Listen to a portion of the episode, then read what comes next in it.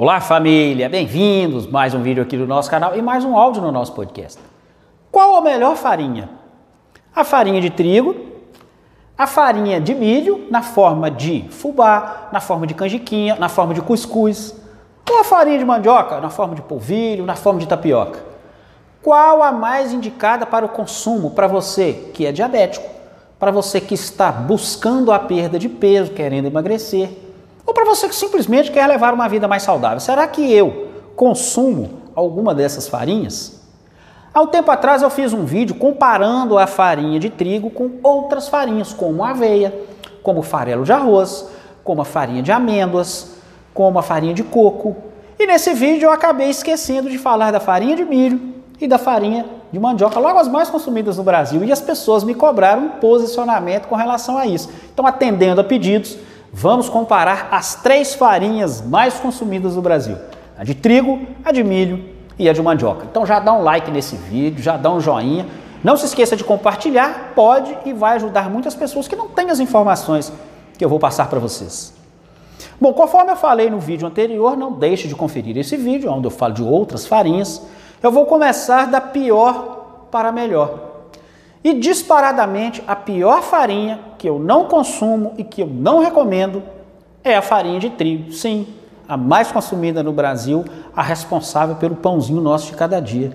Mas por que eu não consumo e não recomendo? Bom, primeiro, é um alimento pobre em nutrientes. O trigo é um grão rico em amido. Ele tem pouquíssimas fibras, na verdade nenhuma. Ele tem pouquíssimos minerais, pouquíssimas vitaminas, quase nenhum nutriente. Basicamente, ele é amido, que é uma forma que a planta encontrou de armazenar açúcar. Então, a única função desse grão é transformar essa energia na forma de gordura dentro do seu corpo. Então, se você é diabético, esse tipo de alimento eleva muito a sua insulina, que é péssimo para você. E se você está buscando o emagrecimento, é um péssimo aliado. Mas esse nem é o maior problema da farinha de trigo. O problema é a presença de glúten, que é uma substância altamente inflamatória. E é por isso que eu não recomendo essa farinha para ninguém. O glúten, ele é responsável por uma inflamação que nós chamamos de inflamação subclínica.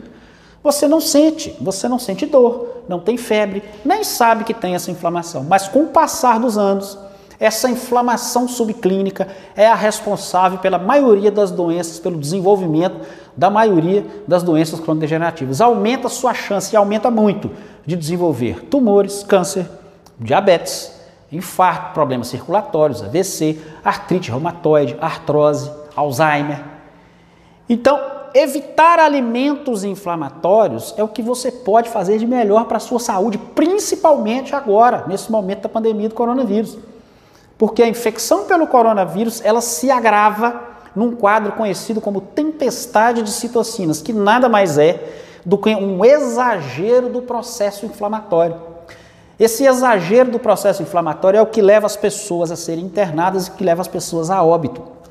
E se você já está inflamado devido a uma alimentação inadequada, isso pode ser extremamente grave caso você se contamine com o coronavírus, fora as outras doenças que eu citei aqui para você.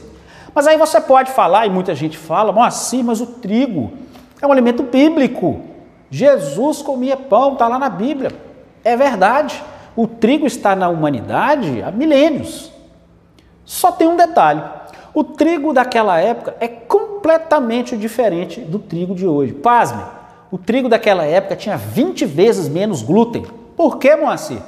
Porque ele foi sofrendo modificações para ficar resistente à praga. É, na década de 60, houve uma grande praga nos Estados Unidos, onde eles desenvolveram trigo que é um pouco parecido com esse atual. E esse trigo tinha 20 vezes mais glúten, mas era resistente à praga. E é aquilo que eu sempre falo: se praga não quer, é porque tem alguma coisa errada. E o trigo de hoje tem muito glúten, muito inflamatório. Eu não recomendo, eu não consumo, nem para quem não é diabético, nem para quem não é celíaco tem muito isso. Ah, o, o glúten só, só faz mal para quem é celíaco, só é ruim para quem é celíaco. Eu não sou celíaco, eu não sou diabético, eu não estou buscando emagrecimento e eu não consumo. Se eu consumir alimento à base de farinha de trigo, pessoal, me dá uma gastrite horrível. me dá um, uma sensação de empazinamento, me dá gás. É uma reação horrível. E eu não sou celíaco, então eu não recomendo para ninguém. Não é um alimento saudável, infelizmente.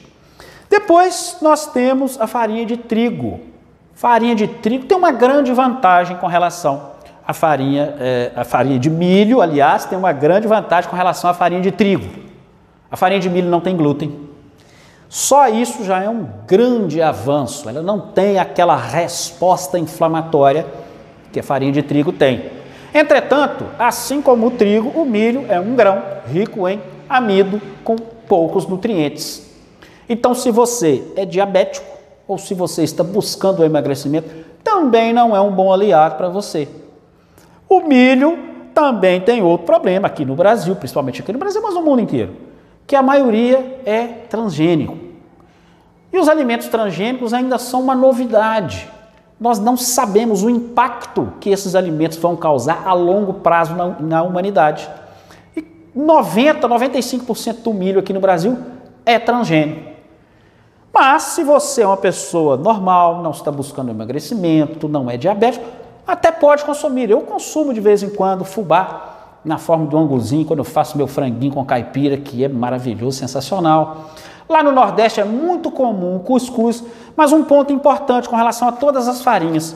Quanto mais fina, quanto mais refinada é essa farinha, mais ela aumenta a sua insulina. Pior ela é para o diabético e pior ela é para acumular gordura. Então, quanto mais integral for essa farinha, quanto mais, é, quanto mais inteira for essa farinha, melhor. Ou seja, o fubá é pior do que o cuscuz, que é pior do que a canjiquinha. Então, é importante também é, deixar muito claro como você vai preparar esse alimento. Você vai fazer a farinha de milho para fazer um pão que tem poucos nutrientes ou vai usar para fazer um cuscuz que tem recheio de queijo, de carne, de frango, que aí sim é um alimento mais nutritivo.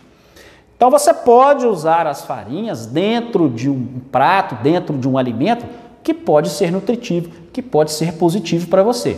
Mas volto a frisar, para quem é diabético, para quem está buscando emagrecimento, evite esses grãos, evite esses carboidratos.